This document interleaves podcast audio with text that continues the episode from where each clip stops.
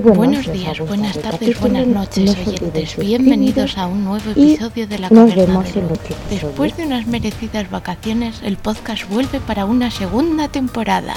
Bien, encima creo que ya toca traer novedades, así que pronto habrá más noticias. Este primer episodio me gustaría hablar de una novela que me ha fascinado. Se titula Fiume y está escrita por Fernando Clemot. Además está publicada por la editorial Pretextos, que tiene un catálogo que recomiendo echarle un vistazo porque es muy sugerente. No suelo leer muchas novelas que cuentan hechos históricos, pero esta me ha gustado bastante. La acción se sitúa en Fiume, un estado independiente y libre que actualmente es la ciudad croata de Rijeka. Este territorio fue objeto de disputa entre el reino de Italia y el reino de los serbios, croatas y eslovenos tras la Primera Guerra Mundial. La novela se sitúa en septiembre de 1919 y cuenta la historia de dos centenares de soldados voluntarios a los mandos del poeta Gabriele D'Annunzio que ocupan la ciudad y la establecen como Estado soberano entre 1920 y 1924. ¿Qué hace original a esta novela?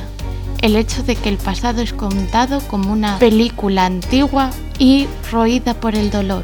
Tanto el presente como el pasado están entremezclados en este delicioso relato en el que el tiempo deja huella y el dolor está presente. Tristan Better, corresponsal del New Yorker Tribune regresa a Italia con su familia. Ahí se encuentra el lugar donde murió su hijo menor. De esta premisa, el dolor pesa demasiado para este personaje. El amor no le satisface tanto como antes. De hecho, en algunos pasajes se aprecia el deterioro de la relación entre su mujer Cintia y el corresponsal. A lo largo de la lectura he visto cómo es una novela que está marcada por la decadencia, por el dolor, por la nostalgia y sobre todo por esa sensación de estar vacío. No es como otras obras en las que Italia representa la luz.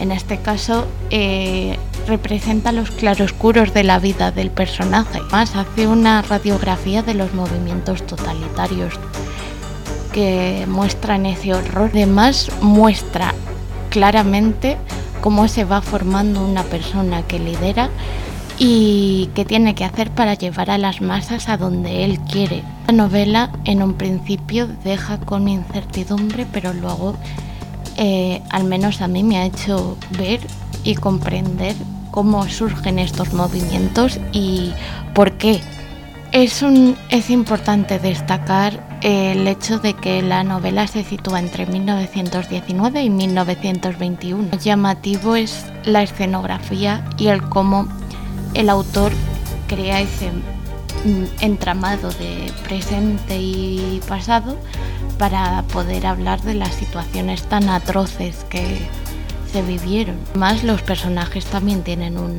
papel importante porque el corresponsal es quien nos va a hacer ver el presente de la ciudad y también cómo vive ese dolor con su pareja, con sus hijos y con creo que también estaban los novios de uno de los novios de su hija. Por otro lado está la figura del poeta Gabriele que me ha parecido bastante entretenida e interesante porque es un prolegómeno del fascismo pero no sé, también, también en la obra se muestra como la intimidad del propio personaje y, y yo creo que eso también es muy llamativo por el hecho de, de saber más de un personaje histórico del que yo por lo menos no sabía nada.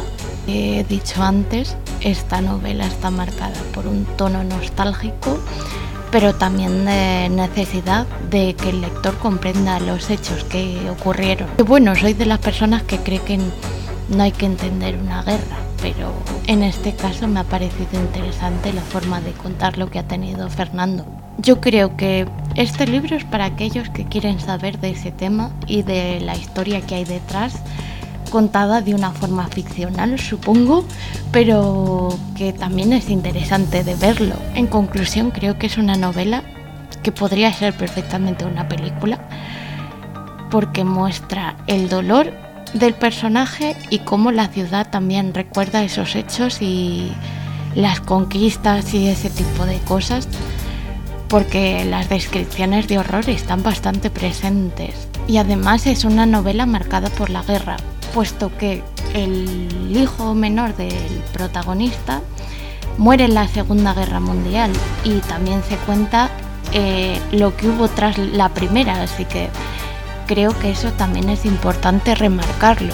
Novela que os va a hacer sufrir y disfrutar a partes iguales, porque disfrutaréis de un viaje por este estado independiente, pero también sufriréis por las cosas que cuenta y por cómo mm, muestra a los personajes que son crisis totalmente.